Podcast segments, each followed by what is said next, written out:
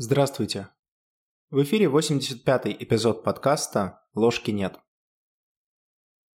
Когда мы вообще начали обсуждать тему невинных страданий в самом начале этого сезона, мы начали этот разговор с истории об Иове. Его страдания многими, и мною в том числе, воспринимаются как невинные, незаслуженные, несправедливые. Но тут можно задать себе вопрос – а что вообще такое справедливость? Откуда она берется? Почему мы ее связываем с невинными страданиями? Почему этот сюжет столь важен для современного человека? Вот с этими вопросами и хотелось бы последовательно разобраться. Причем не только с точки зрения глубинной психологии или философии, но и со стороны более академических дисциплин. На благо этого сейчас хватает. Давайте последовательно разбираться. Для начала можно задать себе вопрос. А что вообще люди считают несправедливостью? Да, у каждого из нас есть свои собственные варианты ответа. Но было бы интересно понять, а какова средняя температура по больнице. И такие исследования были проведены. Один из зарубежных исследователей, Микула, как раз сделал некоторый обзор, где он выделил пять характерных свойств несправедливости, которые в своих ответах очень часто упоминают респонденты. Что должно происходить, чтобы человек считал нечто несправедливым? Первое. При несправедливости необходимо, чтобы человек считал, что нарушается какое-то правило, уклад или устой жизни. Ну, например, Ранее он там покупал товары в магазине, ему все привозили замечательно, а тут в какой-то момент, последний раз, несколько товаров не привезли, а деньги, например, списали. Здесь, получается, нарушается социальный контракт, то есть, по сути, некоторый устой, по которому человек живет, выраженный в данном случае в виде процесса покупки. Или, например, другая ситуация. Человек сделал какой-то важный проект на работе, достиг отличного результата, а его начальник взял и присвоил все заслуги себе. Здесь нарушено право на результат. Человек что-то самостоятельно сделал и должен был получить награду, но не получил. Поэтому это может трактоваться как несправедливость. Второе – это то, что ситуация должна происходить вследствие действия или бездействия другого субъекта, а не самого пострадавшего. То есть обязательно в ситуации несправедливости есть кто-то другой. Чисто гипотетически этот кто-то другой может быть не обязательно физическим, то есть можно, например, считать как и в случае с Иовом, несправедливость какой-то божественной карой, но при этом обязательно должен присутствовать кто-то другой с сознанием и интенцией. Как, например, в случае с магазином, если ошибка произошла, например, вследствие случайных каких-то факторов или там сбоя алгоритма, ну, конечно, можно обвинить программиста, и, честно говоря, стоило бы. Но, тем не менее, это, скорее всего, будет реже трактоваться как несправедливость. А вот если, например, упаковщик заказа намеренно не положил какой-то товар, то это уже очевидная несправедливость.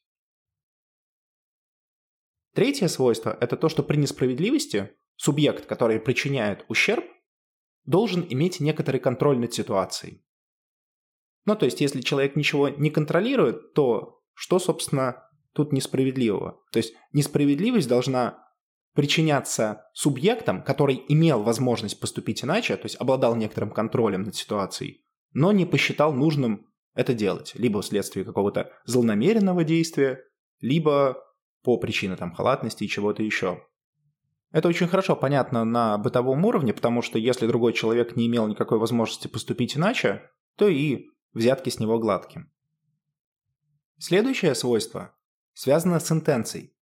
Другой субъект должен иметь намерение совершить несправедливость. Ну, то есть, понятно, что некоторые неприятные вещи случаются, и другие люди нам могут причинять какой-то ущерб или какие-то неприятности. Но если эти неприятности являются следствием случайности, глупости, забывчивости, конечно, они по-прежнему неприятны, но не несправедливы. Обычно под несправедливостью мы подразумеваем ситуацию, когда другой человек имел намерение совершить в отношении нас какое-то зло, и мы при этом этого зла не заслужили, по нашему мнению. Ну и последнее, пятое свойство, связано с тем, что другой субъект не должен иметь каких-то правдоподобных и разумных обоснований своего поступка. Это на самом деле очень важное свойство, потому что вот самым простым примером, как мне кажется, для этого свойства является ситуация мести. Когда человек, например, мстит за что-то. Это, кстати, очень частый сюжет множества фильмов, в особенности поверхностных. Но и в жизни такие ситуации случаются. Так вот, ситуация мести, она в принципе под предыдущие четыре свойства подпадает, но не под пятое. Потому что в этой ситуации у человека есть объяснение, почему он пытается причинить зло другому человеку. Потому что он следует правилу там око за око, которое в принципе с грехом пополам в современном социокультурном контексте воспринимается как более или менее разумное, хоть и неодобряемое, но разумное. Поэтому еще раз пятое свойство не должно быть у другого субъекта каких-то правдоподобных разумных обоснований причинения вот этой самой несправедливости. Таким образом, если резюмировать результаты этого исследования, то получается следующее. Несправедливость наступает тогда, когда кто-то другой с большой буквы, это может быть человек или если субъект верит в существо, например, в Бога, то это может быть какое-то существо, но обязательно с разумом. Так вот, когда кто-то другой намеренно совершает какой-то злой поступок в отношении, собственно, самого человека, имея возможность его не совершать, и или имея возможность уменьшить возможный ущерб, и не имея при этом достаточных оснований для своих действий. То есть вот что люди в среднем считают несправедливым. Окей, но тут хочется сделать еще и шаг назад. О чем мы так цепляемся за вот эти понятия справедливости, несправедливости? Откуда они взялись? Мы, конечно, говорили о том, что в культурологии, философии эти понятия присутствовали с давних времен. Собственно, шумерские рассказы, книга Иова – это очень старые произведения, которым несколько тысяч лет. На самом деле справедливость – это гораздо более широкий и глубокий феномен. В 20 веке ее стали изучать не только историки, философы и культурологи, но и психологи. Причем не только психологи из психоаналитического направления, но и другие, и академические.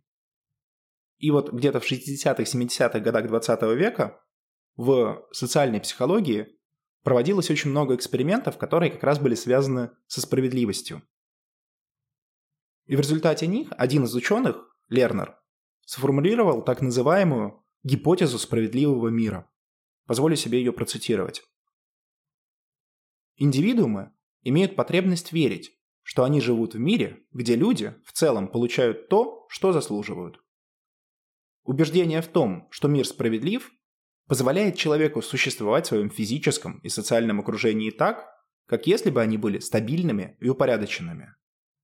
Без такой веры человеку было бы трудно посвятить себя достижению долгосрочных целей или даже социально регулируемому поведению в повседневной жизни. Эта гипотеза возникла в результате множества экспериментов и размышлений. На самом деле ее имеет смысл разобрать, потому что уже в самом определении этой гипотезы скрыто то, что, по мнению автора, является причиной возникновения такого сильного убеждения. Иными словами, это психологическая причина, почему мы так сильно цепляемся за справедливость, за понятие справедливости. Вот что пишет Лернер про это. Что, во-первых, это убеждение возникает в очень раннем возрасте, когда ребенок начинает понимать, что можно отказаться от сиюминутной выгоды ради достижения какой-либо цели, которая может принести существенно больше удовольствия. Это, кстати, очень похоже на классический зефирный тест. Напомню его логику. Детям из разных групп предлагалось либо сразу скушать, например, там, не знаю, печеньку или зефирку, либо подождать некоторое время, порядка 15 минут, и получить уже две печеньки или две зефирины. Так вот, по результатам такого исследования, по результатам зефирного теста, выяснилось, что очень много детей выбирают вариант скушать сразу. Однако при этом, чем выше возраст, тем меньше становится процент. То есть, чем выше возраст, тем лучше дети понимают, что сиюминутная выгода – это только одна из возможных стратегий и не всегда самая выгодная. Собственно, это в некотором роде и демонстрирует факт начала социальной адаптации, в контексте умения ставить и достигать среднесрочные и долгосрочные цели, что крайне важно для взрослого человека. Однако как это связано со справедливостью? На самом деле очень просто. Если мир справедлив, то я могу с ним договориться. И, как следствие, могу рассчитывать на некоторое вознаграждение в будущем, если буду стараться сейчас. Например, если я верю в то, что мир справедлив, то я поверю экспериментатору, который говорит мне, что через 15 минут даст две печеньки, а не одну. Однако же, если мир несправедлив, то нет никаких гарантий, что если я, потратив сейчас время и ресурсы, получу потом что-то взамен. То есть вот в случае эксперимента, например, нет гарантии того, что мне дадут такие эти две печеньки, если мир несправедлив. Таким образом, не веря в справедливость мира, что особенно актуально именно в детском возрасте, у меня нет никакого резона ставить и достигать долгосрочные цели. Собственно, вот здесь как раз и происходит взаимосвязь между справедливостью и целеполаганием. Несмотря на то, что вот это убеждение или вера в справедливость мира возникает в очень раннем детском возрасте, со временем она только крепнет и становится уже фундаментальным принципом, на основе которого живет человек. И это, с одной стороны, очень полезно, например, для социума, ведь легко, приятно и интересно взаимодействовать со справедливыми людьми. А если вспомнить еще и дилемму заключенного, то это еще и выгодно. Однако, с другой стороны, нет никаких гарантий, что вот это убеждение в справедливости мира не является иллюзией. А если это иллюзия, или иными словами, когнитивное искажение, то получается, что в самой нашей природе, в самом нашем социокультурном развитии и воспитании заложен как раз вот этот переход от, казалось бы, разумной идеи «надо уметь достигать долгосрочные цели» к фундаментальному принципиальному убеждению, которое еще и искажает, получается, реальность. Вы скажете, что это какой-то очень странный переход, почему вдруг от какого-то принципа, который социально полезен, мы перешли вдруг к иллюзиям. На самом деле, потому что именно так и происходит. Вот как раз во второй половине 20 века было поставлено очень много экспериментов, по похожим сценариям. Они несколько жестоки по современным меркам, поэтому я не буду приводить все детали, а просто расскажу основную их суть и сфокусируюсь на схеме. Вот схема классического эксперимента, если не брать совсем уж известный тип экспериментов Милгрома и Стэнфордского тюремного эксперимента, а более такие академические, которые повторялись уже неоднократно. Так вот, схема эксперимента. Испытуемому назначают некоторую роль. Ну, например, это может быть просто роль наблюдателя. Иногда дается специфическая роль, например, роль присяжного или роль судьи. В качестве вводных данных ему рассказывается некоторая ситуация или иногда показывается. Естественно, так как я сейчас говорю об экспериментах, связанных со справедливостью, то показывается ситуация, где с точки зрения существующих социокультурных норм происходит несправедливость. Ну, например, часто люди связывают это ситуациями физического или психологического насилия. Обычно в подобных экспериментах всегда присутствовала жертва. Невинная или не очень невинная, но все же несправедливость какая-то была. И, естественно, должен присутствовать агрессор, то есть тот, кто причиняет ущерб. Иногда в уравнение добавлялись дополнительные переменные, а именно, например, кто-то, то ли агрессор, то ли жертва, находились в состоянии алкогольного опьянения, могла меняться степень знакомства агрессора с жертвой. Ну, вы это все, я предполагаю, понимаете, исходя из каких-то бытовых представлений. Так вот, испытуемому что-то показывалось или рассказывалось, а затем в конце просили оценить степень вины жертвы и или агрессора. Ну вот здесь, так как задача как раз была по сути связана с оценкой степени вины, то поэтому часто предлагалась роль присяжного в суде или судьи. Полученные результаты, а здесь проводилось более тысячи подобных экспериментов, они изначально были очень парадоксальны для исследователей. Ну, потому что как можно предположить логически? Ну, мы, когда оцениваем ситуацию, мы исходим из объективных показателей. Чем менее виновна жертва, тем больше мы ей сопереживаем, и, как следствие, тем менее виновной считаем. Однако выяснилось ровно противоположное. Чем более невиновна была жертва, тем больше эту жертву обвиняли люди. То есть ни о какой объективности не идет и речи. Почему так происходит? Лернер как раз и сделал здесь предположение, и это предположение впоследствии подтвердилось, что виновато как раз вот это злосчастное убеждение или вера в справедливость мира. Вы спросите, как? Казалось бы, при чем здесь? Здесь же как раз наоборот делается несправедливость. А вот. Люди хотят верить в справедливость в мире. Это и глубинное убеждение, которое возникает очень рано и которое затем поддерживается и разрастается фундаментальное убеждение. Однако, тут в эксперименте им показывают ситуацию, где вот эта самая справедливость явно нарушается, где есть жертва, которая страдает невинно. Это, естественно, вступает в противоречие с этим глубинным убеждением. А наше сознание очень не любит противоречия. Поэтому люди поступают самым, что ни на есть, банальным способом. Раз есть такая ситуация, от нее нужно избавиться. И они начинают просто-напросто обвинять жертву. Раз человек пострадал, значит было за что. А если объективных каких-то факторов нету, а во многих экспериментах таких факторов специально не было, то мы эти факторы придумаем. Собственно, так и получалось. Чем невиннее жертва, тем больше ей приписывалось выдуманных личностных черт или факторов, которые оправдывали происходящую ситуацию, ситуацию несправедливости. А если таких черт не удавалось найти, то уже разбиралось детально поведение. Кстати, вполне возможно, что именно отсюда растут ноги известного когнитивного искажения из серии «Сама виновата». Не то сказала, не то сделала, не то носила. Вот, вот эти поведенческие клише, с помощью которых угроза вере в справедливый мир устраняется, и человек продолжает спокойно существовать, имея это убеждение. Причем иногда бывали совершенно парадоксальные результаты. Например, когда давались одни и те же стимулы, рассказывалась одна и та же история, просто меняли статус жертвы. В одном случае жертва была замужней женщиной, в другом – разведенной женщиной, а в третьем э, – молодой девушкой.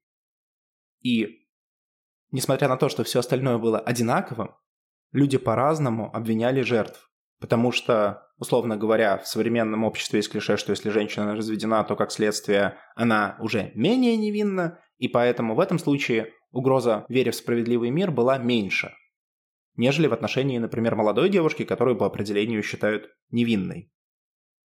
В общем, сейчас я привел всего лишь одну группу примеров, связанных с тем, как убеждение в справедливости мира меняет наше восприятие и искажает реальность, в которой мы живем.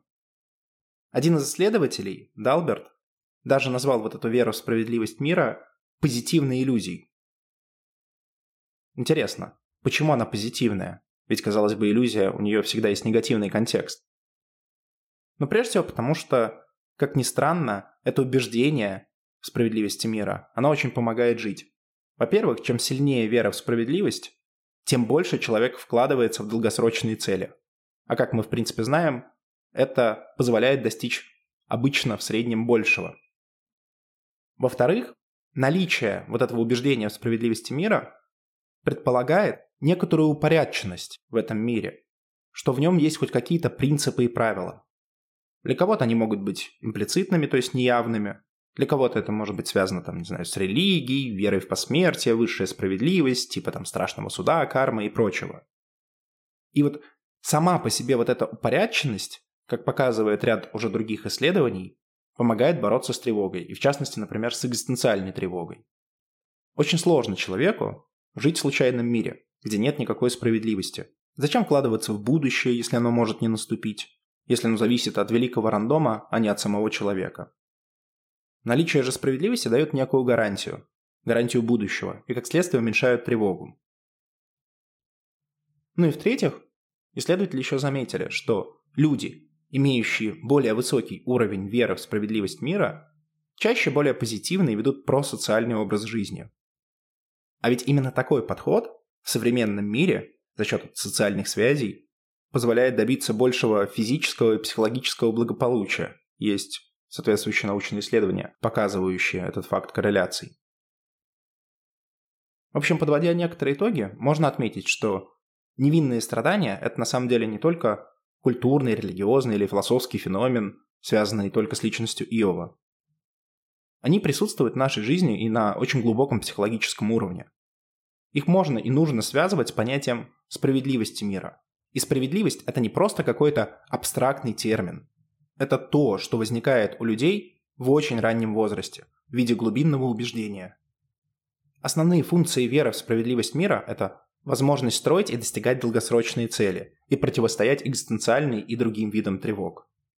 И это убеждение в справедливости мира настолько сильно, показывает исследование, что любое событие, способное его поколебать, заставляет людей искажать реальность любым способом, лишь бы сохранить это самое убеждение. И невинные страдания, о которых мы говорим в этом сезоне, один из самых сильных видов угроз вере в справедливость мира. Именно поэтому я считаю, что истинное понимание феномена невинных страданий очень важно для современного человека. Видя или испытывая невинные страдания, мы уже не можем сохранять веру в справедливость. А значит, нужно идти дальше и искать другие способы противостояния этой угрозе. С вами был подкаст «Ложки нет». До новых встреч!